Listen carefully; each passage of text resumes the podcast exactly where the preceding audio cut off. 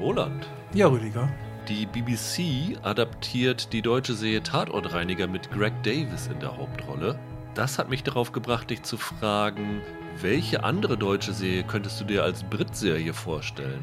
Ja, einen deutschen Serienklassiker, den ich sehr gerne in einer britischen Version sehen würde, das wäre Cure Royale. Okay. Aber das würde ich gerne sehen. Also zwar in die Jetztzeit auch verlegt dann, dass ähm, so ein britischer Klatschreporter mit seinem treuen Reporter da irgendwie hinter, weiß ich nicht, äh, Prinz Harry herfährt oder so. Und äh, das, könnte ich, das könnte ich mir wirklich ganz spaßig vorstellen mit der Londoner äh, Baumogul, Schickeria und so. Das, äh, könnte, das würde, glaube ich, ganz gut funktionieren. Also du würdest auch in London das Ich würde das, gerne, würd das gerne in London sehen, ja. Hast du da schon Darstellervorstellungen? Nee, habe ich tatsächlich nicht, aber ich kann mir das gut vorstellen, dass das auch gerade so mit dem Londoner Dialekt sehr gut funktioniert ja. und so. Das, äh, ich, das kann ich mir gut vorstellen. Ich habe mir ein bisschen in die Tatortreiniger-Richtung was überlegt, mhm. nämlich Ditsche. Ja. Ditsche ist ja die wunderbare Impro-Comedy mit Olli Dittrich. und das als so Brit Impro-Comedy, mhm. wo die Briten ja richtig groß drin sind, in so einem Fish and Chips Laden Chips, oder so, ja. mhm. fände ich ganz lustig. Und ich habe sogar schon eine Besetzung dafür. Ja, ja. Und zwar die Ditsche-Rolle würde ich mit Stephen Merchant besetzen, mhm. diesen mhm. äh, wunderbaren Komiker, der ja auch so von der Statur ähn, ähnlich Bisschen, wie Olli ja. Dittrich ist. Und den, den Ingo, der, der da an der Fritteuse steht, den würde ich mit David Tennant besetzen. die Frisur stimmt zumindest. Die Frisur stimmt ja. zumindest mal. Und David Tennant hat ja gerade während der Corona-Zeit mit Michael Sheen so eine Impro-Geschichte von zu Hause aus in der Quarantäne gedreht. Mhm. Und ich glaube, das könnte super funktionieren. Ja, das könnte, könnte ganz lustig sein, das stimmt. Es könnte auch so ein Curryladen sein. Ja, genau, sowas. stimmt. Ja, ja.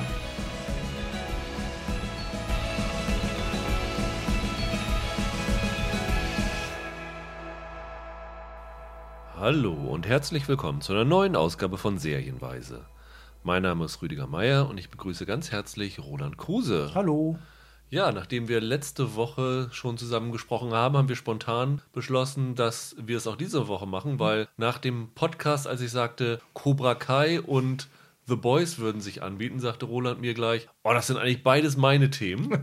Von daher ist er jetzt wieder hier und das sind halt auch die beiden Serien, über die wir heute sprechen wollen. Wie immer könnt ihr uns gerne Feedback hinterlassen unter Serienpodcast bei Twitter oder auf serienpodcast.de, unserer Webseite. Ähm, da findet ihr dann auch alle Folgen und wenn wir irgendwas zu verkünden haben, also seid ihr immer auf dem aktuellsten Stand. Also, Cobra Kai und The Boys. Also, wir werden auch in dieser Reihenfolge drüber sprechen, weil, wenn wir über die zweite Staffel von The Boys reden, muss man ein bisschen das Ende der ersten Staffel verraten. Deswegen fanden wir es sinnvoller, dass wir den Teil hinten anhängen und jetzt mit Cobra Kai beginnen. Cobra Kai ist ja nicht eine neue Serie, die lief ja schon bei YouTube Premium oder ja. Red oder Premium, wie immer sie es mhm. dann, dann genannt mhm. hatten. Und debütierte damals 2018 dort. Hat auch zumindest so eine kleine Welle gemacht in der Filmkritik. Ja, ist hat, ziemlich hat, gut angekommen. Hat gute Kritiken, ja.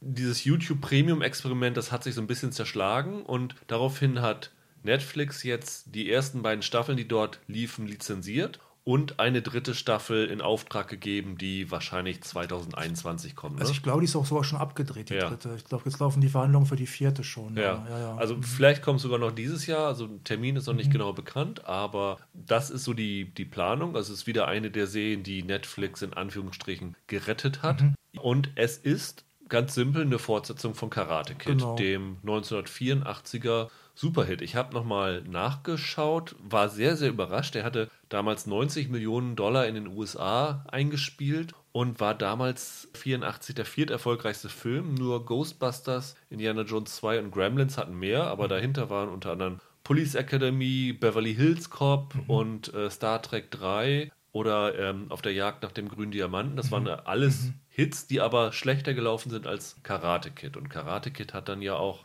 wie viele Fortsetzungen? Zwei mindestens, ne? Ja, es gab drei. Ähm, also, es, also ich habe auch noch, musste auch noch mal nachgucken, ich konnte mich an zwei erinnern. Es gibt aber noch tatsächlich Karate Kid 4, ja. die nächste Generation, was dann wohl gar nichts mehr zu tun hat mit Mr. Miyagi und, und Daniel Sun. Und dann gab es ja noch, das habe ich tatsächlich auch mal gesehen, sogar das, ich glaube 2010, das Remake. Das quasi Remake mit dem Sohn von Will Smith. Jaden heißt Jaden, Jaden Smith. Ja. Also der, der Film ist ansehbar, finde ich tatsächlich. Der spielt ja in China. Trotzdem ist das Quatsch, weil erstmal ist es ein Kung-Fu-Film Also er lernt Kung Fu von Jackie Chan, der gut ist in der Rolle, der übernimmt, übernimmt quasi die Mr. Miyagi-Rolle. Ähm, der Sohn von Smith ist auch okay. Aber das ist alles, wenn man den guckt, die Action-Szenen sind gut. Und der Film hat auch einen ganz guten Drive, aber das ist total absurd. Also wie schnell der da die, so, sich beim perfekten Kung-Fu-Master Mhm. hocharbeitet und dann da die Cracks besiegt. Das ist noch viel absurder als in dem Karate-Kid-Film. Mhm. Damit die Hörer vielleicht einschätzen können, wie wir zu Karate Kid stehen. Hast du Karate Kid oder wann hast du es zum ersten Mal gesehen? Also ich habe es nicht im Kino gesehen. Okay. Ich habe es, ähm, ich meine damals bei, damals hieß es noch Premiere, also quasi bei Sky Ja, ja. gesehen. Da muss ich so ungefähr 17 gewesen sein. Also Mhm. ich habe ihn tatsächlich vor ein paar Jahren nochmal freiwillig nochmal geguckt, weil ich mal, ich weiß gar nicht, ich hatte, wieder so relativ viel darüber gehört irgendwie. Das war, glaube ich, noch bevor Cobra Kai kam. Und das ist ja immer noch so ein Kultfilm, auf den häufig Bezug genommen wird. Ich fand ihn auch in großen Teilen immer noch ziemlich unterhaltsam, tatsächlich sogar. Es geht einem ja nicht immer so, wenn man Mhm. alte Filme nochmal guckt, so gerade so Jugendfilme. Ist ja, ist das ist im Grunde ein Teenagerfilm, eine Teenagerkomödie. Also äh, ich habe den tatsächlich halt, halt mindestens zweimal geguckt. Ich habe ihn noch nie gesehen bisher. Also ich war damals acht, als er in die Kinos kam, konnte den noch nicht sehen und bin irgendwie nie dazu gekommen, das zu schauen. Und ich hatte erst überlegt, ob ich mir den anschaue. Und dann habe ich aber gedacht, na, es ist vielleicht besser, wenn du als jemand, der es kennt, darüber redet und ich als jemand, der es nicht kennt. Und dann, dass man vielleicht beide Perspektiven Klar, da drin hat. stimmt schon. Deswegen äh, habe ich ihn jetzt nicht angeguckt, werde es aber nachholen. Wobei ich gefühlt sage, ich kenne den Film schon, weil zumindest in der ersten Staffel äh, sehr, sehr viele Rückblenden auf Ja. diesen Originalfilm äh, benutzt werden. Also vor allen Dingen die finale Szene, aber auch Mhm. Trainingssequenzen und diese Beziehungsgeschichte da drin, die wird ja alles da aufgegriffen. Ja. Aber ich bin gespannt, ob der tatsächlich noch funktioniert. Mhm. Wir haben wir 36 Jahre später oder ob der schlecht gealtert wirkt. Mhm. Werde ich auf jeden Fall nachholen. Die Serie hat eine ja ganz interessante Entstehungsgeschichte. Es gab ein Musikvideo, ne? Äh, Hast du das gesehen, das Musikvideo? nee, nee, nee. Sweep the Leg hieß das und war von einer Band namens No More Kings, die mir nichts sagt. mir auch nicht. Und in diesem dem Musikvideo dazu, also das Musikvideo ist von, oder der Song ist von 2007, ist William Zepka, also der Bösewicht aus Karate Ja, Kid der, aufgestellt. der, der Hauptkontrahent von Ralph Macchio. Und das war so eine, so eine Satire, die ganz klar auf Karate Kid zugeschnitten war. Und einige Jahre später ist Sepka darauf angesprochen worden in einem Interview und hat gesagt, dass dieses Video quasi die Karate, den Karate Kid Film ins rechte Licht rückt und man dadurch sehen kann, dass eigentlich seine Rolle, der Johnny Lawrence, der eigentliche Held von Karate Kid gewesen ist und nicht dieser blöde Daniel LaRusso, der am Ende gewonnen hat. Und das hat so einen kleinen Internet-Meme ausgelöst. Dann gab es so ein paar Fanseiten und sowas, alles so ein paar Foren, wo dann halt dieser Standpunkt vertreten und argumentiert worden ist, warum Johnny Lawrence in Wirklichkeit der Held von Karate Kid ist. Und diese Internet-Diskussion ist dann irgendwann auch den Autoren von How I Met Your Mother zu Ohren gekommen. Die haben in einer Folge der achten Staffel, Folge 22 der achten Staffel, Bro Mitzvah, sowohl William Zepka als auch Ralph Macchio besetzt. Vorher in der Staffel ist schon mal etabliert worden, dass Barney Stinson sagt, dass für ihn Johnny Lawrence Ja, der Held von ja. Karate Kid ist. Das ist so gut angekommen, dass sie dann halt dem eine ganze Folge gewidmet haben. Es gibt einen Junggesellenabschied für Barney, der total chaotisch wird, wo seine Freunde angeblich alles genau gegensätzlich zu dem machen, was er wollte. Und er hat sich halt gewünscht, dass der echte Karate Kid, also Johnny Lawrence, kam, aber dann tauchte halt Ralph Macchio auf. Am Ende war dann William Zepka doch noch da und da sind die beiden halt gemeinsam aufgetreten, seit langer Zeit mal wieder zusammen. Und es ist halt dieser Idee nachgegangen worden, dass Johnny Lawrence in Wirklichkeit der Held ist. Und das ist so ein bisschen die Saat für Cobra Kai gewesen. Und die Autoren, John Hurwitz, Hayden Schlossberg, die haben zusammen vorher die Harold und Kuma Filme, glaube ich, gemacht. Okay, die sind ja gar nicht mal so gut. Ich, das stimmt. Und äh, der dritte ist Josh Shield, der noch dabei war. Die haben halt aus dieser Idee eine Serie geformt, die jetzt nicht so krass ist, dass es hier quasi eine Umkehrung ist, dass Johnny Lawrence der Held ist und die Ralph Macchio-Figur äh, Daniel LaRusso der Bösewicht Nee, nee, ist. Aber die Serie rehabilitiert die Johnny Ja. Lawrence-Figur so ein bisschen. Also dazu muss man sagen, das wirst du jetzt wahrscheinlich nicht wissen können, weil du den Film nicht gesehen hast. Wenn man den Film kennt, weiß man, das ist da tatsächlich schon im Film drin, dass der Johnny kein totales Schwein ist, dass der auf dem falschen Weg einfach ist. Also es gibt ja auch diese ganz berühmte, die kennst du auch, weil sie jetzt mehrfach wiederholt wurde in der Serie, diese ganz berühmte letzte Kampfszene, wo dann Ja. der Daniel LaRusso diesen, diesen Kranich-Kick macht. Der ist ja schwer verletzt, weil ihn Genau. Johnny verletzt hat, auf Geheiß seines bösen Mentors, Kreese. Genau, mit einem fiesen Was, genau, irgendwie- und illegalen. ja, genau. Wo, wobei der Kick von, das wird ja hier ständig erzählt, der Kick von Daniel Russo ist offenbar auch illegal, aber Ja. ist aber durchgegangen. Also Johnny protestiert auch so ein bisschen und sagt, ja, will ich eigentlich nicht so gerne das machen, aber okay, er verletzt ihn dann doch schwer. Daniel Sun macht dann diesen, diesen Kranich-Kick und ist der Sieger beim All Valley Turnier. Und das spielt ja im San Fernando Valley, Mhm. die ganze Geschichte. Jetzt auch wieder. Dann schreit der Johnny, ich weiß es nicht mehr ganz genau, es ist schon wieder ein paar Jahre her, als ich ihn zuletzt gesehen habe, irgendwie, das war dein Kampf, Danny, oder so, weil er das halt scheiße fand, dass er das gemacht hat. Und im Grunde ist er auf der anderen Seite jetzt eigentlich. Ich habe den zweiten Film auch mal gesehen, fand den aber irgendwie doof und habe das meiste vergessen, obwohl der auch noch als ganz gut gilt. Da sind sie dann ja in Japan.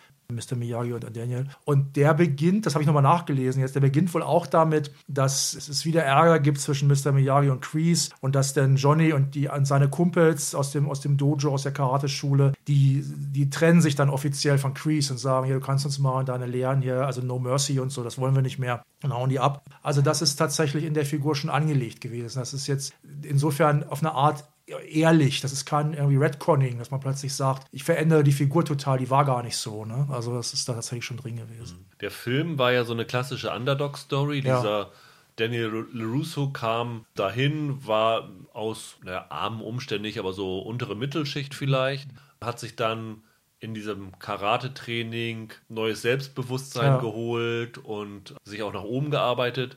Und dieser Johnny Lawrence kam aus reichem Haus, aber nicht gerade von liebenswerten Eltern. Ich glaube, er hatte einen, so schließlich aus der Serie einen Mhm. Ja, Stiefvater ja, ja. und ist dann halt von diesem ultraharten Trainer auf die dunkle Seite der Macht. Genau. Also es, worden. ist tatsächlich richtig. Es gibt da wirklich auch ziemlich, das ist so die Zeit der, der Zen-like, der asiatisch wirkenden oder auch wirklich asiatischen Lehrer. Also Yoda wirkt ja, Ja. auch aus, ja auch aus der Zeit und Yoda, Yoda und Mr. Miyagi sind die beiden großen Lehrerfiguren aus der Zeit einfach. Und Mr. Miyagi ist halt auch so ein, das ist ja, ein- ist ein Hausmeister und durch, eher durch Zufall gerät Daniel dann an diesen Lehrer, der ja auch so sehr eigen, also auch wie Yoda wiederum, hat der ja auch so sehr eigenwillige Lehrmethoden. Ne? Die Serie dreht diese Ausgangslage ein bisschen um. Also sie spielt halt 34 Jahre nach den Ereignissen des ersten äh, Kinofilms. Daniel LaRusso ist mittlerweile ein vermögender Autohändler Ja. geworden, hat so eine ganze Kette an Autohäusern, hat eine Familie, hat eine Ehefrau, hat eine Tochter und einen Sohn. Die Tochter ist so 16, Ja, 17. ja. Der Sohn ist vielleicht gerade mal 10 maximal. Ja, über 10, 11 oder Ja. so, ja. Hm. Und Johnny Lawrence hat noch einen schnittigen Sportwagen, der aber total runtergerobbt ist. Hat eine Bude, die sieht aus wie ein Saustall, irgendwo in so einem ja, Apartmentkomplex, irgendwo so, ein, so eine kleine Wohnung drinne. Nicht gerade die beste Wohngegend dort. Arbeitet so als Mädchen für alles. Ja. Ne? Wenn irgendwelche Dachrinnen gesäubert werden müssen oder irgendwo Le Elektrik verlegt werden muss, dann, dann macht er das. Und gleich zu Beginn verliert er dann halt den aktuellen Job, den er hat, weil er sich mit einer Kundin anlegt. Ja. Man muss sagen, es ist nicht nur seine Schuld. Nee. Die Kundin ist wirklich ein bisschen komisch. Aber, Er hat den. Fernseher an die falsche. Wand angebracht und sie hat äh, sich nicht so richtig genau geäußert, wo sie hin soll. Und das ist so ein bisschen die Ausgangslage. Also die Rollen sind vertauscht. Die beiden haben immer noch nicht ihre Feindschaft vergessen, haben aber beide erstmal dem Karate abgeschworen.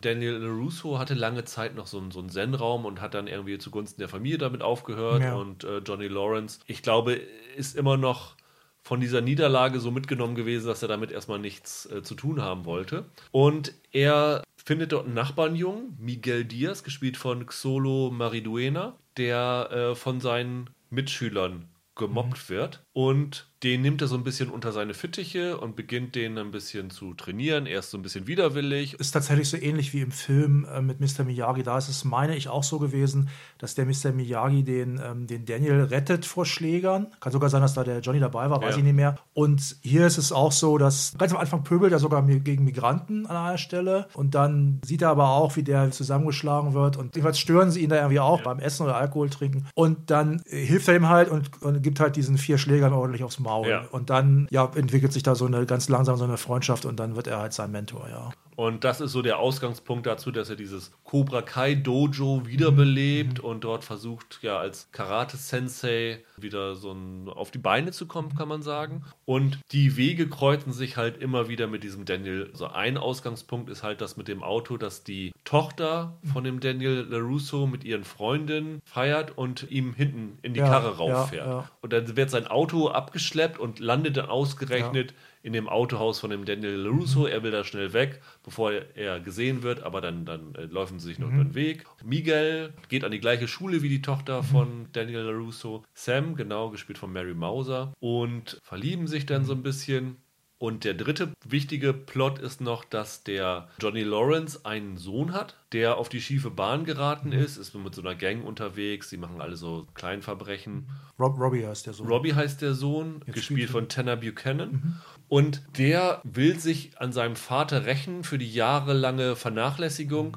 Und um das zu tun, heuert er ausgerechnet bei dessen Erzrivalen Daniel LaRusso im Autohaus an. Und das ist so ein bisschen die Ausgangslage und diese Sachen werden immer mehr im, miteinander verschachtelt. Ja. Das Konstrukt von dem Ganzen, findest du es gelungen? Und wie findest du die Umsetzung dieser Idee? Ach, also im Großen und Ganzen fand ich das eigentlich beides ganz gut. Also ich habe diese zwei Staffeln, ich hatte es vorher auch nicht gesehen, nicht auf, nicht auf YouTube oder so, und ich habe diese zwei Staffeln ziemlich schnell durchgebinged, so an drei, vier Abenden oder sowas. Das sind so Halbstünder. Die Serie hat ein paar Probleme, aber die ist wirklich ziemlich unterhaltsam.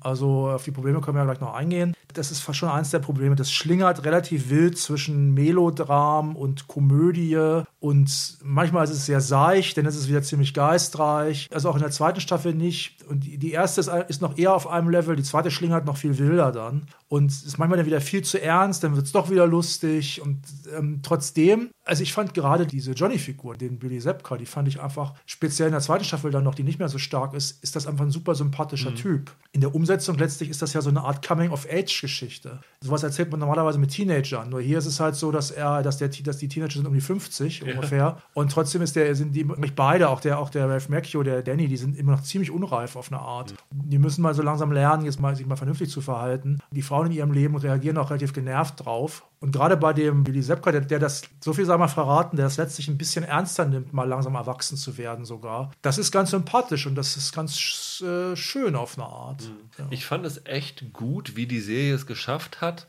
einerseits diesen Nostalgiefaktor Mhm. reinzubringen, andererseits aber auch eine moderne Geschichte Ja. zu erzählen. Sie setzen ja diese alte Fehde fort, aber diese Fehde wird eine lange Zeit so als Stellvertreterkrieg fortgesetzt, Ja. in dem halt der Daniel LaRusso den Sohn von Johnny Lawrence unter seine Fittiche nimmt Ja. und dann hat der halt nicht nur bei ihm arbeitet, sondern dem er dann auch seine Karate-Philosophie beibringt und der Johnny halt diesen Miguel trainiert und das große Finale ist natürlich wieder diese All Ja, Valley Championship ja, und da ja. kommt es natürlich zum, zum Duell. Das ist natürlich klassischer Sportfilm, der hakt alle Punkte ab, die man da abhaken muss. Aber das funktioniert ganz gut. Und ich war erst bei den ersten Folgen sehr irritiert, ständig diese Rückblenden auf den Film Ja. zu haben. Und da ich ihn nicht gesehen hatte, fehlte mir der Bezug dazu. Mhm. Aber ich finde, das haben sie extrem clever eingesetzt. Und sie gehen ja nicht nur auf den Film, es gibt dann auch noch Rückblenden mit neuen Schauspielern, die, die sozusagen die 80er nochmal darstellen. Mhm. Ja, ja. Da wird der William Zepka gezeigt, also die Johnny Lawrence-Figur, wie der zum Karate gekommen ist Mhm. und so.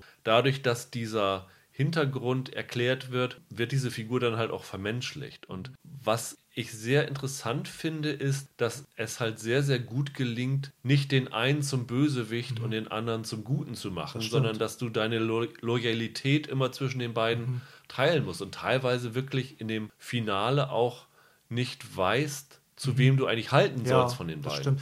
Was hier ja auch jetzt quasi gespiegelt ist, ist ja in dem Dojo, also in dem, das Dojo heißt ja Cobra Kai, das Ja. ist der Name von dem Dojo von dem Johnny. Die Leute, die sich da versammeln, das sind ja eben nicht die Bullies aus der Schule, sondern im Gegenteil, das sind halt die Underdogs, und die Leute, die aufs Maul gekriegt haben in der Schule und die irgendwie zum Beispiel in, in Anführungszeichen körperlichen Makel haben, also zum Beispiel ein Junge mit einer Hasenscharte dabei oder ein etwas pummeliges Mädchen und die gewinnen ja auch durchaus Selbstbewusstsein dort. Das ist dann halt so, dass, dass dieses Selbstbewusstsein bei einigen tatsächlich total durch die Decke geht, bei anderen aber auch nicht. Also man, es ist einfach so, dass, dass der auch wirklich, gerade in der ersten Staffel ist das ist auch teilweise ganz witzig, da, da schafft Johnny teilweise mit den falschen Mitteln Das das Richtige. Richtige. Ja, ja. Also er macht eigentlich Sachen, wo man denkt, das ist ja wohl nicht dein Ernst jetzt. Ne? Und, und dann gewinnen die Leute dadurch aber trotzdem Selbstbewusstsein und die haben dann wirklich ein, tatsächlich ein besseres Leben durch ihn. Ich finde es interessant, bei dem ersten Karate Kid, wie gesagt, ich argumentiere hier jetzt nur aus dem, was ich gelesen habe und den Rückblenden, die ich gesehen habe, ist es ja gerade bei den Schülern relativ klar, dass es dort von Anfang an diese Bösewichte gibt. Ja. Also du weißt sofort, das hier ist der Held, Ja. Daniel LaRusso, und der muss sich alleine gegen diese Übermacht zur Wehr setzen. Und hier ist es aber so, dass du irgendwie mit jeder dieser Teenager-Figuren mitfühlen kannst. Du hast diese Leute, wie du eben schon sagst, die dann gemobbt werden an der Schule, diese Gruppe. Unter anderem auch von der Clique, in der die Tochter von Ja. Daniel LaRusso Ja. drin ist. Also Ja. die, diese Samantha ist eigentlich super nett, aber hat sich halt von diesen anderen Mädels mit so auf die ne, schiefe Bahn kann man nicht sagen, Das sind, aber das so. sind, das die, also zumindest die Anführerin von der Gruppe ist halt eine echte Bitch. Genau. Eine reiche Bitch, ja. Und andererseits hast du dann ja aber auch den Sohn von Johnny Lawrence, der so eine Bösewichtfigur ein bisschen ist, ist so ein Kleinkrimineller und sowas alles. Aber du kannst sofort erkennen, dass der halt so geworden ist, weil Ja, er von ja. seinem Vater vernachlässigt stimmt. worden ist. Dieser innere Zwiespalt, der du nachher dann gerade bei dem Finalturnier auch in diesem Johnny Lawrence siehst, den hast du als Zuschauer auch. Und das fand ich tatsächlich sehr, sehr reizvoll. Und die Serie ist super unterhaltsam angelegt, auch so was Gags angeht und was die Musikeinsatz Mhm. eingeht und sowas, ähm, fand ich echt klasse. Ich habe nur die erste Staffel bisher gesehen, Ja. aber hat mir wirklich sehr, sehr viel Freude gemacht. Also in der zweiten wird das alles noch ein bisschen dramatischer. Umso seltsamer ist es dann manchmal, wenn es dann doch wieder lustig wird. Also es gibt zum Beispiel relativ spät eine Traumsequenz, die ganz witzig ist. Das passt eigentlich kaum noch rein, weil das, weil das inzwischen doch ziemlich wüst ist. Es gibt auch ein, ein Actionfinale in der zweiten Staffel, was ähm, ziemlich drama dramatisch endet. Ja, perfekt ist es nicht. Also es gibt, es, ich, ich finde, es gibt schon ganz schöne Tonwechsel. Also es gibt zum Beispiel eine Folge, die ich besonders gut fand, war die dritte Folge der ersten Staffel, meine ich. Da ist noch eine Figur dabei, die nachher nicht mehr dabei ist. Ich glaube, das ist der Cousin von Danny. Ja. Das ist so eine Art, im Grunde ist das so ein Möchtegern-Mafioso. Ja, ja. Also der sich dann auch mit so dubiosen Leuten einlässt, so kriminellen Bikern, mit denen er irgendwas abziehen will, da in dem, in dem Autoshop, da irgendwie ein Deal und so. Und da gibt es dann so Szenen, wo die am Tisch sitzen, da wirkt das fast wie eine Persiflage auf Goodfellas oder auf so Scorsese-Filme. Diese Dialoge, die die dann haben, die sind teilweise wirklich sehr witzig. Dann gibt es manchmal Folgen, passt dann wieder eher zu Harold und Kuma, was du vorhin erwähnt hast. Das, die wirken dann fast wie so eine Judd Apatow-Komödie. Die sind ziemlich derbe, also gerade am Anfang.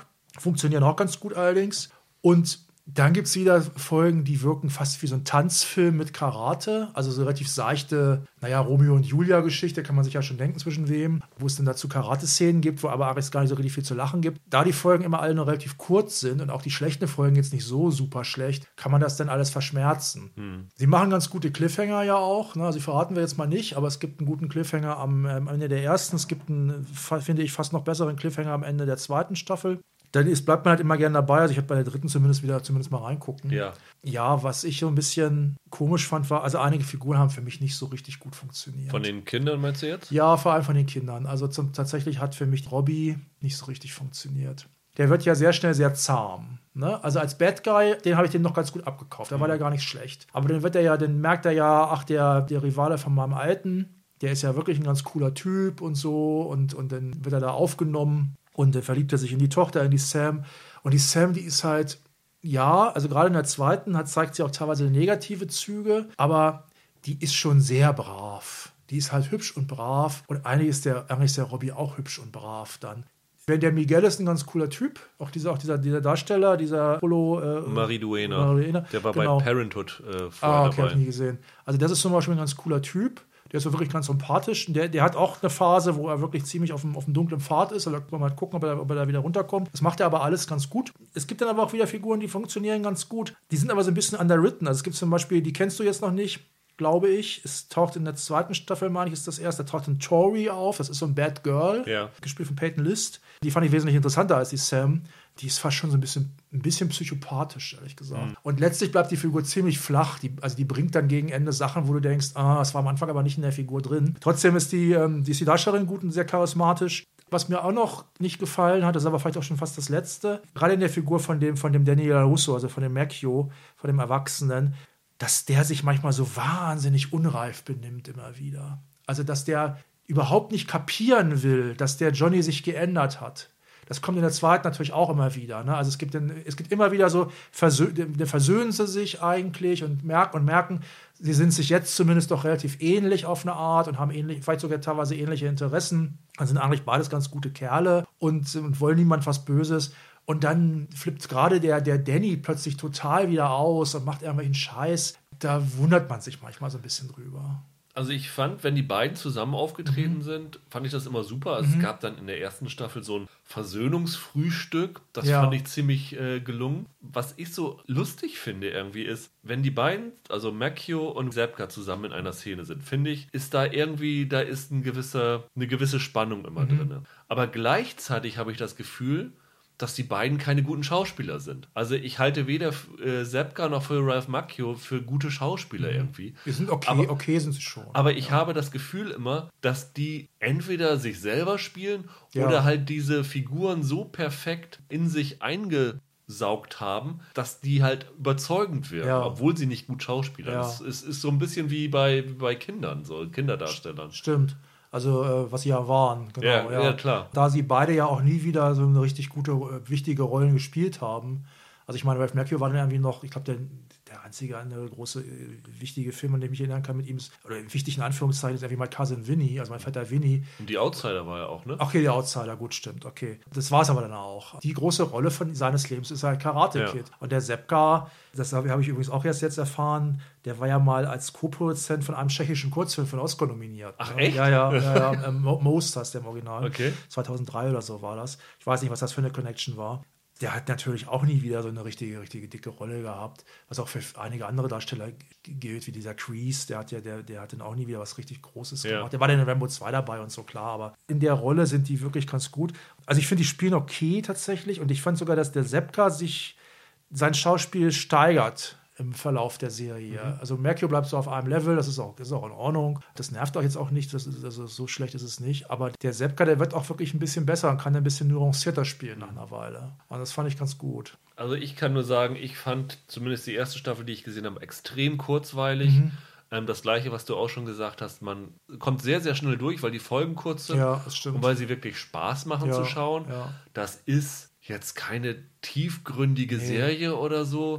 Aber ich glaube, Leute, die den Karate Kid Film mhm. mochten und ich sag mal, das ist so die Generation ab 40 aufwärts, die werden da perfekt abgeholt. Mhm. Mhm. Das ist wahrscheinlich eine um Längen bessere Fortsetzung als je, jeder andere Film, den sie ja, danach gedreht haben. Das stimmt haben. sicher. Das wissen die auch.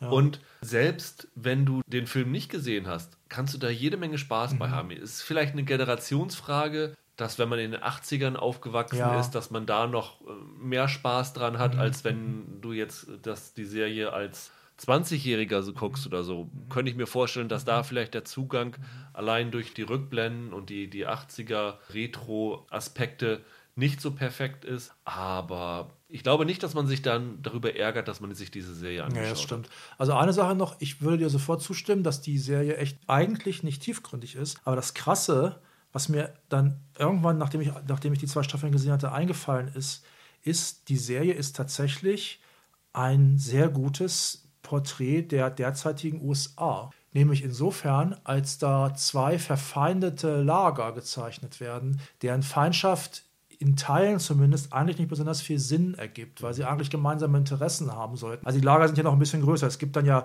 also so viel sei verraten, der Daniel macht ja irgendwann auch wieder ein Dojo auf und dann gibt es halt zwei verfeindete Schulen. Das kracht dann auch des Öfteren. Und das ist wirklich Republikaner gegen Demokraten, wobei man sagen muss, der Johnny der wirkt im Grunde wie ein vernünftiger Republikaner. Also einer, wo man jetzt sagt, ja, würde ich jetzt vielleicht nicht wählen, aber eigentlich ist der Typ nicht schlecht und der erkennt auch, was die Probleme sind. Das ist dann ziemlich, äh, ziemlich traurig, weil, weil er, also am Ende der zweiten Staffel kommt er einem eigentlich weiser vor als der, als der Daniel. Das fand ich auch so ein bisschen erschreckend. Also es ist wirklich, ob das den Machern bewusst war, weiß ich nicht, aber die Serie funktioniert, gerade auch gegen Ende der zweiten Staffel, funktioniert tatsächlich als, als USA-Porträt. Mhm das ist eigentlich ein perfekter Übergang, weil The Boys funktioniert eigentlich auch perfekt als mhm. USA-Porträt in vielerlei Hinsicht.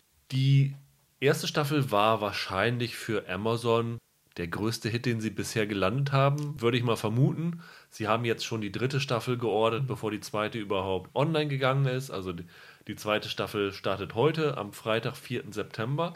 Und Amazon äh, versucht jetzt mal was Neues etwas, wo ich ehrlich gesagt schon lange drauf gewartet habe, was ich hier auch öfter mal prognostiziert hatte, dass die Streamingdienste dazu übergehen werden. Amazon bringt heute die ersten drei Folgen dieser zweiten Staffel. Und die letzten fünf Folgen kommen dann im Wochenrhythmus mhm. hinterher, sodass sie einerseits clever, wer, wer nur wegen The Boys Amazon abonniert, muss zwei Monate abonnieren. Ja. Aber ich glaube, das ist gar nicht so dieser Hintergrund, sondern ich habe das Gefühl, in dem Moment, wo sie das jetzt auf fünf, sechs Wochen ausdehnen, werden sie den Diskurs auf Social Media und bei TV-Kritikern und sowas alles bestimmen und dann viel länger im Gespräch bleiben und mhm. so Amazon, die ja ein relativ kleines Angebot haben, mhm. verglichen mit dem, was zum Beispiel Netflix mhm. raushaut, dass so zumindest in den Gedanken der Zuschauer sich dieser Anbieter sich mehr manifestiert und dann mhm. vielleicht länger hängen bleibt. Ähm, das halte ich für gar nicht so blöd. Wir haben damals zur ersten Staffel, glaube ich, auch einen Podcast gemacht. Ja. Ich war der Einzige, der die Serie blöd fand. Fandst du richtig blöd?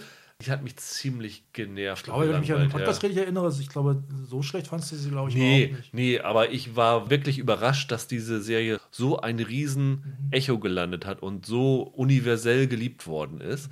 Das habe ich ehrlich gesagt nicht prognostiziert. Du warst aber von Anfang an auf dieser ich Seite, fand die, ne? Ich fand die gut, ja. Ich habe da, damals im Podcast, weiß ich noch, die auch höchstens die Hälfte gesehen, habe die dann weitergeguckt und fand, ich finde die erste Staffel tatsächlich gut. Ich habe die damals auf meiner Top-10-Liste auch irgendwo ja. gehabt, Platz 5 oder sowas irgendwie. Hattest du die Comic Vorlage von Garth Ennis gelesen damals? Ich habe den, die ist ja relativ umfangreich ja. und ich bin nicht der größte Garth Ennis-Fan, also jenseits von Preacher, was natürlich alle mögen eigentlich. Ich habe da das erste Paperback von gelesen. Mhm. Also das sind so die ersten fünf Comic-Hefte oder sowas und fand das auch ganz lustig.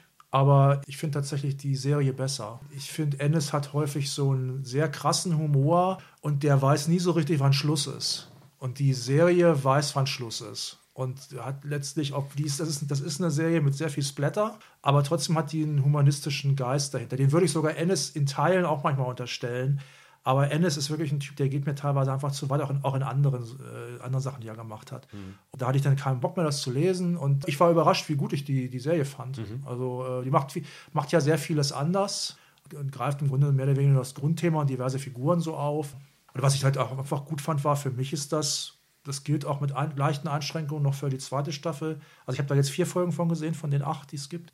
Das ist auch die Serie, was die Effekte angeht und die Action, an der sich alle anderen Superhelden-Serien messen lassen müssen. Also wir wissen jetzt immer noch nicht, wie die, wie die Disney-Serien aussehen werden, wenn sie dann endlich mal kommen. Hier Falcon und Winter Soldier und so weiter, wie sie alle heißen.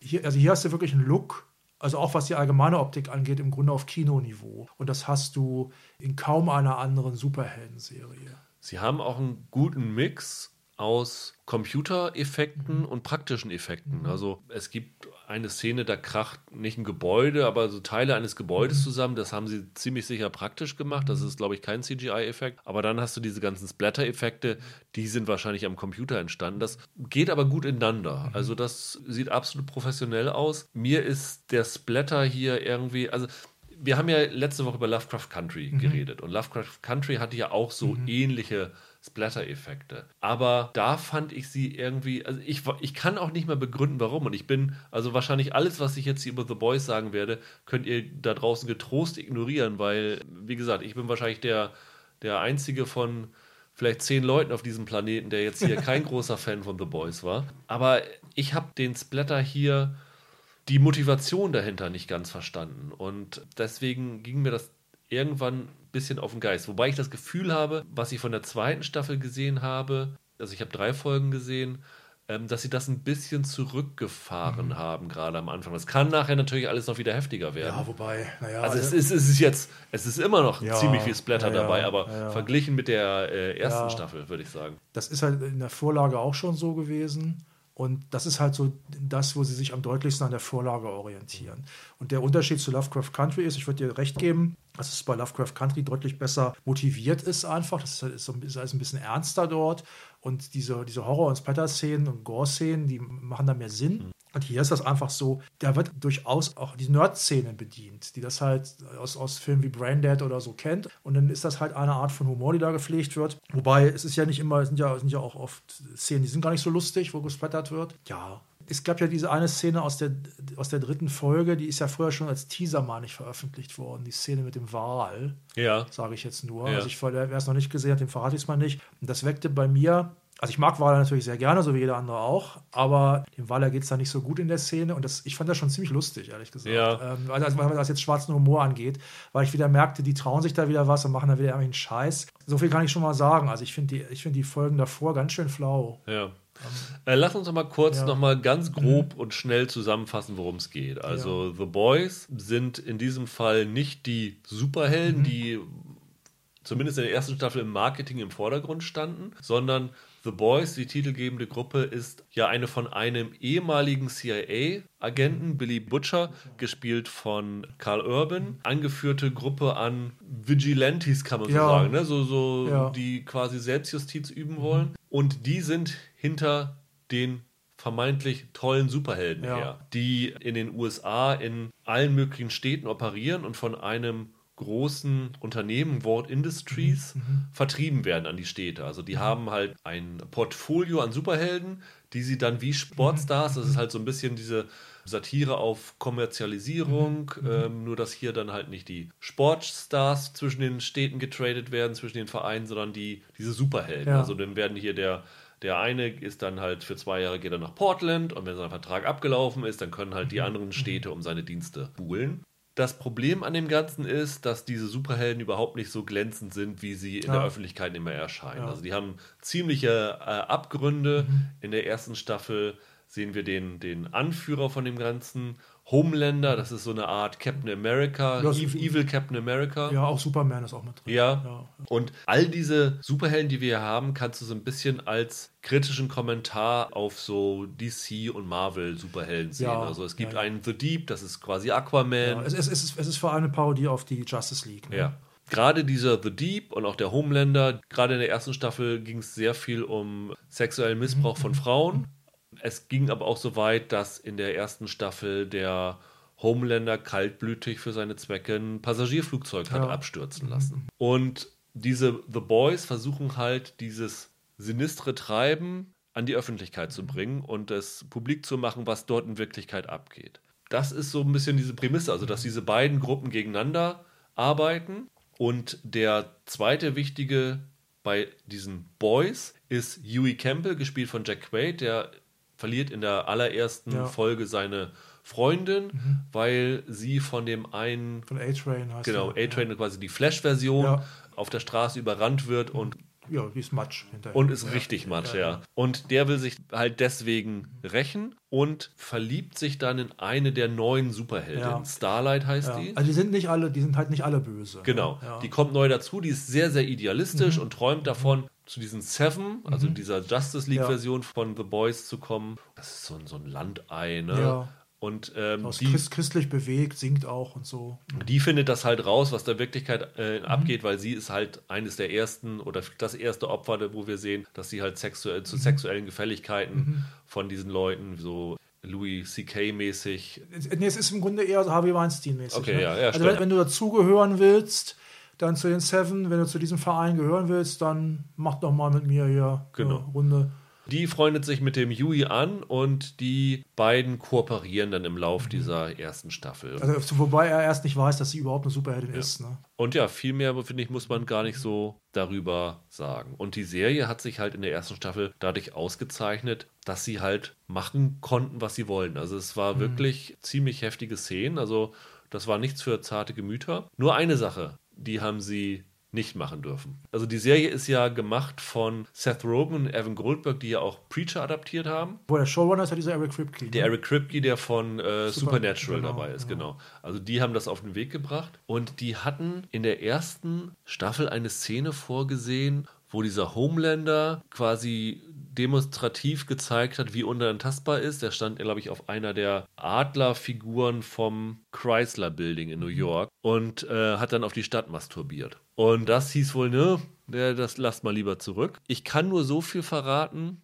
ohne dass ich spoiler. Diese einzige Szene, wo Amazon wohl gesagt hat, nee, das wollen wir nicht machen, die haben sie in diese zweite Staffel irgendwie reingeschleust. Okay, Szene. also ich habe jetzt vier Folgen gesehen, dass die Szene konkret Ja. war jetzt noch nicht. Und da. ähm, also das zeigt auch, dass die jetzt wirklich komplette Narrenfreiheit haben. Also Amazon lässt ihnen jetzt, glaube ich, alles durchgehen und die Kontrolle ist, Mhm. ist komplett zurückgefahren. Also das, was wir hier auf dem Bildschirm sehen, ist komplett die Version von in Mhm. erster Linie Eric Kripke, aber auch von Rogan und Goldberg. Mhm. Du hast eben schon gesagt, die ersten beiden Folgen fandest du nicht so stark Ja. wie die erste Staffel. ich finde, die kommen sehr schwer wieder in Fahrt. Also man wundert sich so ein bisschen. Die erste Staffel endet ja mit einem relativ heftigen Cliffhanger. Also ich würde sagen, den können wir jetzt, also jetzt ist vielleicht der Punkt, wo man sagen muss, ja, wer die erste Staffel erstmal sehen will, sollte das vielleicht mal machen, weil ich würde das ganz gerne im Grunde mit den Cliffhanger von der ersten Staffel vielleicht Ja. verraten, wenn ich darf. Der Billy Butcher wirft ja dem Homelander vor, dass der seine Frau vergewaltigt hätte und dann ja umgebracht hätte. Die ist verschwunden. Dann stellt sich ja in den, in den letzten Sekunden der ersten Staffel heraus, dass die Frau noch lebt und dass sie ein Kind hat von Homelander. Das ist auch im Wesentlichen schon alles. Das sieht Billy Butcher dann und dann ist die Staffel zu Ende. Ja. Und jetzt geht's weiter. Okay, und jetzt von der zweiten verrate ich jetzt natürlich nicht, nicht, so, nicht so richtig viel, wie es mit der Geschichte weitergeht, aber das spielt natürlich eine wesentliche Rolle, dass, es ein, dass, dass, dass Homelander mit der Frau von Billy Butcher ein Kind hat. Ich finde, die eiert sehr stark. Die ersten, ersten beiden Folgen wirken sehr unfokussiert. Du weißt teilweise gar nicht so richtig, wer hat welche Motivation und, und wenn du es weißt, ist die Motivation nicht richtig stark. Das ist alles so ein bisschen komisch. Auch wenn der Billy Butcher wieder auftaucht, dann denkst du erst auch, ja, Der ist ja warum- untergetaucht Der ist, der am- untergetaucht gewesen. Also ihm wird dann halt ein Mord angehängt und vorgeworfen, deswegen ist er halt auch untergetaucht. Das ist alles ein bisschen komisch, aber in der dritten Folge wird es dann wieder besser. Da findet die dann doch wieder so langsam zur alter Stärke. Ich weiß noch nicht so richtig, ob es so bleibt, weil die vierte ist wieder ein kleines bisschen schwächer gewesen, die ich jetzt noch gesehen habe, war aber auch noch okay.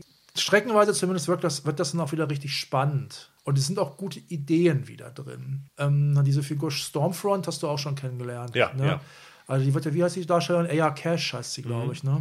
Das ist halt ganz interessant, weil ich hatte, also so weit, so weit hatte ich die Comicvorlage halt nicht gelesen. Diese Figur Stormfront ist im Comic wohl völlig anders. Das ist halt so, eine, so ein Alt, so eine, so eine Alt, Alt-Nazi, so einer der ersten Superhelden, die es überhaupt gab. Auf die Nazis wird hier auch angespielt in der zweiten Staffel bei Ward. Aber die Stormfront ist ja halt eine Frau, die sich sehr stark so feministisch definiert nach außen wo man aber merkt, die ist, das fand ich echt ganz eine interessante Konstruktion. Also sie tritt da sehr stark ein für, Gleichberechtigung und lässt da irgendwelche Memes verbreiten, was für ein Knallkopf eigentlich der Homelander ist und was für eine komische Männertruppe das hier eigentlich ist und wirft auch der ja sehr, sehr zahmen Starlight, die sich nicht so richtig traut zu rebellieren, die auch sehr stark ausgenutzt wird als als sexy Püppchen eigentlich so, also, also optisch für Werbung und so jetzt von den Seven. Er wirft sie auch vor, dass sie, dass sie das halt zulässt. Und gleichzeitig ist die Figur aber genauso ein Missstück wie Homelander auch im Grunde. Ja. Nur, nur im Grunde ist sie cleverer eigentlich als er. Also Im Grunde ist der ein bisschen dumm.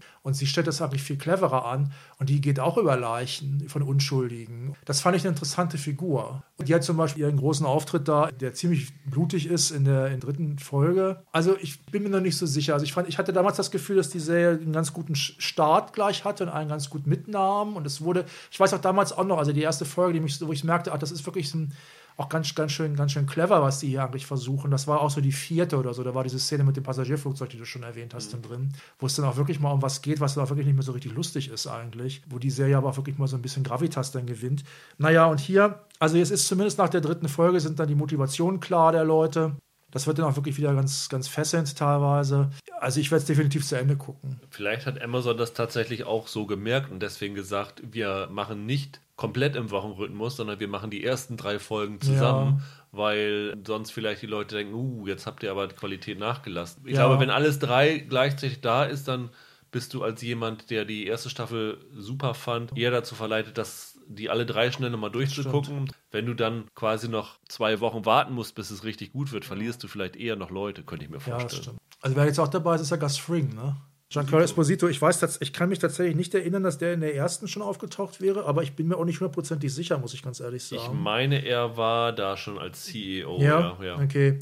Also die Figur ist ja jetzt, jetzt doch relativ groß und der ist ja eigentlich immer gut. Esposito ist immer super, ja, ja. ja. Der tritt gleich so in der zweiten, dritten Szene auf, Mhm. glaube ich. Das erste Mal dachte ich auch, Mensch, Esposito, cool wie Ja, immer. Also ja, das, ja. das fand ich ganz, Ja, ja. ganz gut. Erst habe ich mich über die erste Folge schon mal aufgeregt, weil Es ist völlig absurd, werden auch wahrscheinlich die meisten lächerlich finden, aber die Serie steigt ein mit Sympathy for the Devil von den Stones als Musikuntermalung. Und dann habe ich auch schon gedacht, puh, ich kann diesen Song in Film und Serie nicht mehr hören. Ja, ja. Ich finde den so ausgelutscht Ja. mittlerweile für, so- für so Szenenuntermalung. Mhm.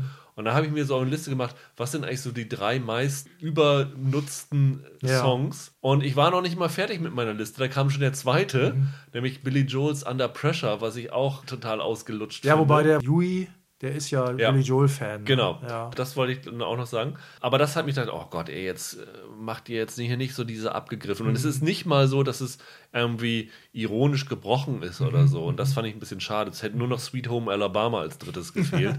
Dieses Billy Joel-Ding, was da eingeführt wird. Ich weiß nicht, war es in der ersten Staffel auch schon so, dass war- er so präsent war da Nee, ich extrem? kann mich da auch nicht dran erinnern, aber also hier ist es jetzt tatsächlich ein Dauerthema mit Billy Joel. Ich, ja. ich meine, im Trailer zu dieser Staffel war auch schon We Didn't Start the Fire untermalt von Billy Joel. Wenn der in, der, in der ersten? Nee, für die zweite Staffel. ja, es gibt ja eine Szene, das ist die vierte Folge, da gibt es einen Roadtrip, da, sing, da singen die das sogar. Okay, und du hast dann halt so diese, er guckt da ständig, also der Yui, die Musikvideos von Billy Joel, da habe ich mir auch gedacht, meine Herren, da profitiert Joel aber extrem Ja, von. Der Ja, ist ja ja. so ein bisschen verschwunden und tritt jetzt nur noch im Madison Square Garden auf, wenn nicht Corona ist. Aber der kriegt wahrscheinlich durch The Boys nochmal so einen kleinen Ja, das Boost. stimmt. Fand ich, ich fand das ganz lustig eigentlich mit Billy Joel. Sie benutzen das ja auch so als äh, Plot-Device in einer Ja. Folge dann nochmal. Ja, ähm, ja. Fand ich auch okay, aber ich fand halt so diese, diese Songauswahl, also für, für eine Serie, die so edgy ist und so besonders sein will, finde ich, müsste das auch mit der Musik reflektiert Ja. werden und da nicht so wirklich ultra Mainstream drin sein. Das fand ich ein bisschen blöd. Mir ging es tatsächlich auch so, ich fand die ersten anderthalb Folgen kamen schwer in Gang. Das ist so ein bisschen, was du eben schon gesagt hast, die Schachfiguren wieder an richtige ja. Position zu bringen. Dann äh, müssen sie diese Stormfront richtig einführen. Das machen sie alles ganz clever. Es hat mich jetzt nicht mitgerissen, aber zum Beispiel diese Wahlszene, die du schon angesprochen hast, die fand ich auch super. Die ist ganz gut. Ich glaube, das war zweite oder dritte Folge. dritte, dritte Folge. ist das, ja. Die Serie hat immer Szenen, die, die echt klasse sind. Sie haben ja auch für diese zweite Staffel, hat, glaube ich, Kripke auf Twitter angeteasert, dass Patton Oswald Mhm. so einen großen Secret Role hätte. Das ist ja der, ich weiß nicht, aus King of Queens war er dabei Mhm. und da war ja einer der, der Buddies. Also, das ist ein, halt ein US-Comedian. ne? US US-Comedian, relativ bekannt, würde ich sagen. Der ist, glaube ich, in, ähm, wenn man die Originalversion von Ratatouille guckt, da spricht er, glaube ich, die, die Remy, die Ratte. Genau, er spricht ich. sehr viel, spricht auch bei den Goldbergs im Original, den, den Erzähler, der Mhm. die Geschichte äh, retrospektiv erzählt. Und da haben sich dann immer im Internet natürlich, oh, welche Figur kann er spielen? Da haben sie dann von dem Optischen geguckt, die und die Figur. Ist ganz lustig. Du hast ihn wahrscheinlich überhaupt nicht entdeckt. Nee, ich nicht. ich habe ihn entdeckt. Ich will es jetzt auch nicht verraten, aber sagen wir mal so, wer Patton Oswald entdecken will, muss es mit den Ohren und nicht mit den Augen tun. Fand ich auch ganz lustig. Also sie haben halt ganz nette Einfälle. Es gibt so eine, ist das so eine Reality-Show oder was sie haben? Ach, du Da- meinst diese Doku so quasi. eine Doku, da ist dann Das der, ist der amerikanische Ede Zimmermann dabei. Oder Rudi Zerne. Ach, das meinst du. Der Chris Hansen, To ja, Catch ja, a Predator. Ja, ich dachte, das- wo, der, wo quasi der Mordfall, der, der Mord von dem Billy Butcher gezeigt wird. Genau, Ja, genau, genau. ja. Das ist quasi Aktezeichen. XY in der US-Version. Ja, ja. Also die haben schon echt lustige, auch Ja, popkulturelle das stimmt. Einfälle. Was ich noch viel besser finde, ist in der dritten Folge, also ich muss, die dritte Folge ist relativ oft erwähnt, weil ich muss das ganz klar sagen, die dritte Folge ist die erste gute. Ja. Also ihr müsst, wenn ihr die ersten beiden nicht so dolle findet, bis zur dritten müsst ihr schon dabei bleiben, um zu entscheiden, ob ihr das weiter guckt. Da wird, du hast ja die ersten drei nur gesehen, Ja. kennst du das schon? Da wird als Erzähldevice benutzt. Das wirkt wie eine Doku. Frauen sitzen vor der Kamera und erzäh erzählen, was sie von Liebe halten und, reden über Beziehungen. Nee, das muss, glaube ich, die Ah, vierte das ist die sein. vierte. Okay, aber dann, dann ist die vierte also auch also tatsächlich auch wieder ganz gut gewesen. Weil da- du weißt erst gar nicht, was soll das jetzt? Das wirkt wie aus, was weiß ich, ähm, Sex, Lügen und Video oder so. Da sitzen Frauen vor der Kamera und sprechen in die Kamera und sagen, ja, wie ich mir Liebe vorstelle. Ich habe mal gehört, da in, weiß ich nicht mehr, Pompeji oder so, da hat man so Liebende gefunden, die waren eng umschlungen in ihrem Grab, so stelle ich mir Liebe vor. Oder d- teilweise erzählen die auch ganz lustigen Quatsch da irgendwie, wie ihre Beziehung in die Brüche gegangen ist oder so. Dann erfährst du erst gegen Ende, wie das zusammenhängt mit den, mit den Superhelden, diese Geschichte, mit diesen Frauen. Und äh, wäre ich nicht drauf gekommen, muss ich ganz ehrlich sagen. Und das ist zum Beispiel auch ganz clever wieder erzählt dann. Was ich halt hier am interessantesten finde, was ich ja bei Serien immer am interessantesten finde, ist, ob sie zwischen den Zeilen kluge gesellschaftliche Kommentare abliefern. Und ich habe wirklich lange überlegt, wie The Boys das derzeitige Amerika reflektiert. Ich habe dann irgendwann mich gedacht, diese ganze Prämisse, Superhelden, die die Menschen beschützen sollen, aber tatsächlich abgrundtief böse sind und Dinge machen, die unbeschreibbar sind und die ja wiederum, das haben wir noch gar nicht erwähnt, die sind ja keine Superhelden von Geburt an, mhm. sondern die sind ja durch ein sogenanntes äh, Compound V mhm. herangezüchtet worden, ja. von diesem Wort. Die kreieren quasi ihre eigenen ja, Superhelden. Das ist in der ersten Staffel, wird das schon enthüllt, ja. Also das ist von wirtschaftlichen oder auch von staatlichen Interessen, weil ja auch hier sehr viel reinspielt, das Militär ja. will sie einsetzen und so, dass das halt dadurch unterstützt wird. Und dann habe ich lange überlegt und dachte, wenn man ganz, ganz großzügig sein will, es ist nicht deckungsgleich, aber man könnte diese Serie auch als Kommentar auf die Polizeibrutalität in den USA sehen. Das auch, ja. Aber auch, natürlich auch auf, auf Trump, der ja auch immer wieder verspricht, Amerika zu beschützen, aber eigentlich auch teilweise das Gegenteil macht, ne?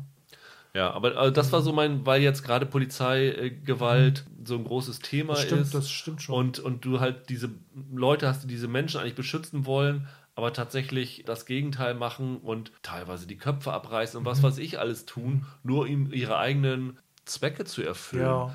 Wenn man das tatsächlich da rein interpretieren kann, und das habe ich jetzt einfach mal für mich gemacht, mhm. dann gefällt mir die Serie deutlich besser, als wenn ich es nicht kann. Es mhm. ist vielleicht schwer zu erklären, aber wenn ich sozusagen das so als Reflexion sehe, falls sie das wirklich gemacht haben, mhm. finde ich es okay. Ich fand es mit dem in der ersten Staffel hatte ich auch gesagt, diese, diese Harvey Weinstein-Anspielung fand ich sehr gut, ja, dass sie das gut, da ja. eingebracht haben. Also, wenn sie sich solcher Themen annehmen, finde ich die Serie gut, aber mich packt sie einfach nicht. Das ist, ist mein persönliches Problem.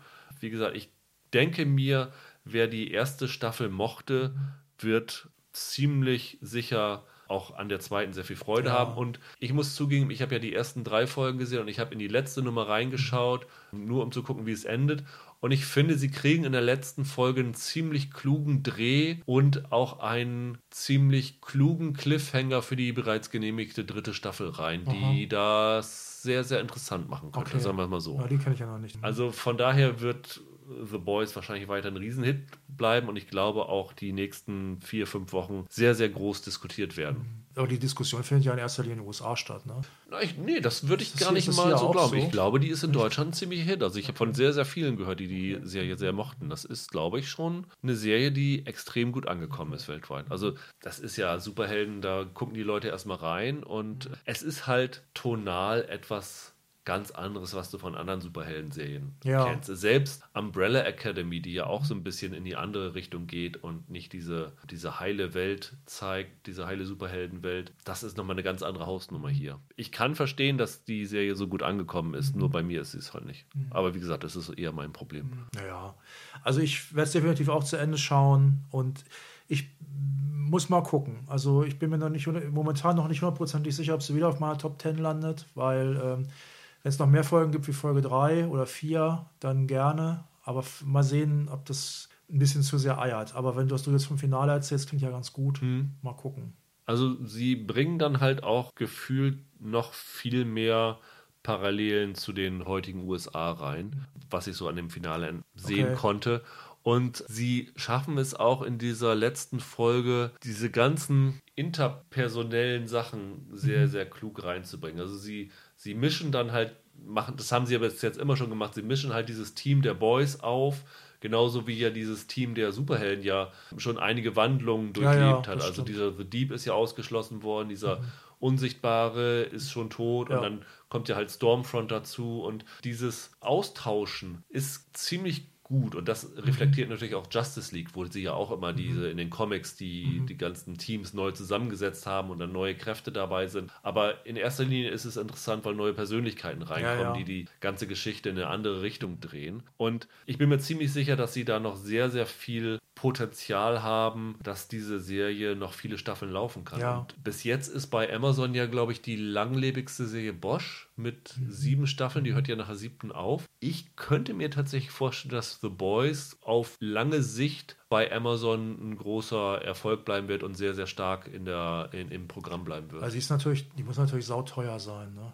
ja, wahrscheinlich wirklich, ja. Also ich habe ja beim letzten Mal habe ich ja zum Beispiel gesagt, dass die Biohacker-Serie, die deutsche Biohacker-Serie, dass die, dass die ist jetzt überhaupt kein Vergleich, aber dass die, dass vieles, was da groß sein soll, auf mich sehr klein wirkt. Ja.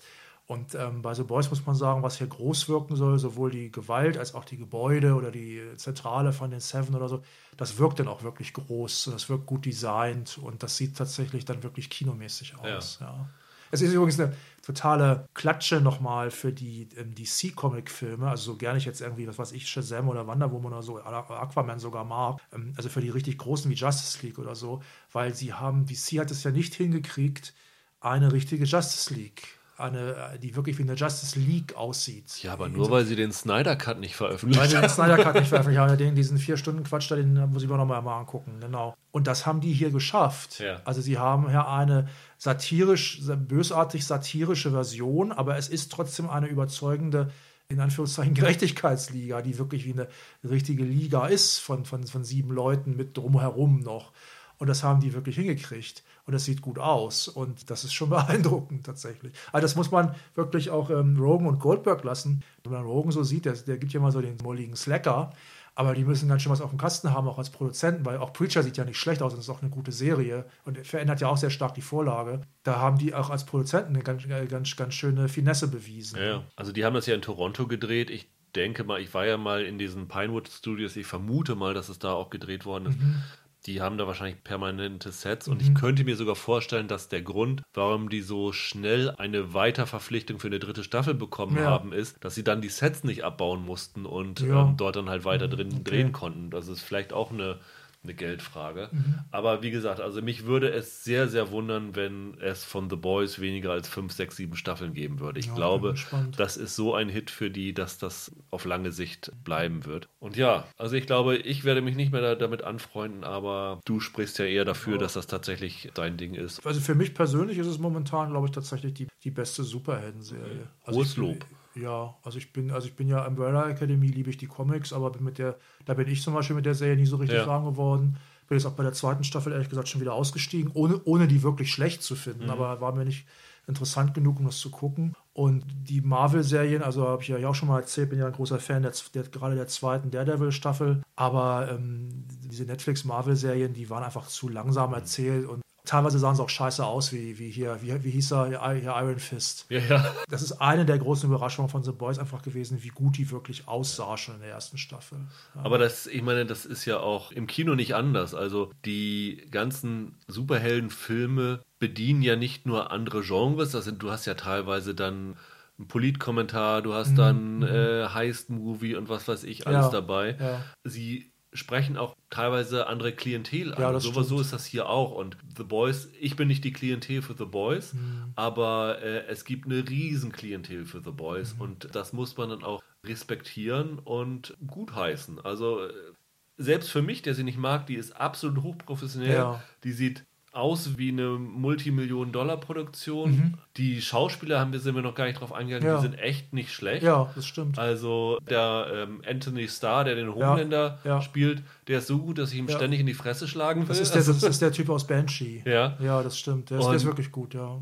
Mhm. Es gibt rein technisch nichts, was ich an dieser Serie aussetzen kann, außer dass sie mich nicht angesprochen mhm. hat. Und von daher finde ich, alle, die The Boys mochten, können wirklich beruhigt in diese zweite mhm. Staffel mhm. blicken. Ja. Und ähm, ich bin auch tatsächlich gespannt. Also ich werde vielleicht auch, wenn es im Wochenrhythmus kommt, das ist dann also ich glaube, ich hätte sie nicht gewünscht, aber wenn ich jetzt so die Aussicht habe, ich habe die ersten drei Folgen gesehen und äh, gucke dann wöchentlich eine Folge, ich glaube, dann würde ich sie eher zu Ende mhm. kriegen und dann vielleicht auch am Ende mal gucken. Vielleicht, also wenn die Serie sich weiter so steigert wie bei der dritten Folge und wenn du sagst, die vierte ja. ist gut, vielleicht kommt sie bei mir dann auch im Ansehen doch noch weiter nach ja. oben. Also würde mich jetzt nicht mhm. total mhm. wundern. Nächste Woche werde ich mit Michael über Run sprechen. Da hatte ich schon mal kurz drüber mhm geredet, als sie im englischen Original lief. Die kommt jetzt auf Deutsch und Michael hatte sie, glaube ich, auf seiner besten Liste fürs Halbjahr drauf. Ich glaube, das wird eine ganz fruchtbare Diskussion werden. Und die zweite Serie, die wir uns vornehmen wollen, ist Raised by Wolves, die mhm. Sci-Fi-Serie von Ridley Scott. Ridley Scotts erste Serienregiearbeit, ich glaube, seit fast 60 Jahren. Mhm. Bin ich mal gespannt, was dabei rauskommt. Ihr werdet es nächste Woche hören. Und ja, bis dahin, habt ein schönes Wochenende. Macht's gut. Ciao, ciao. Tschüss.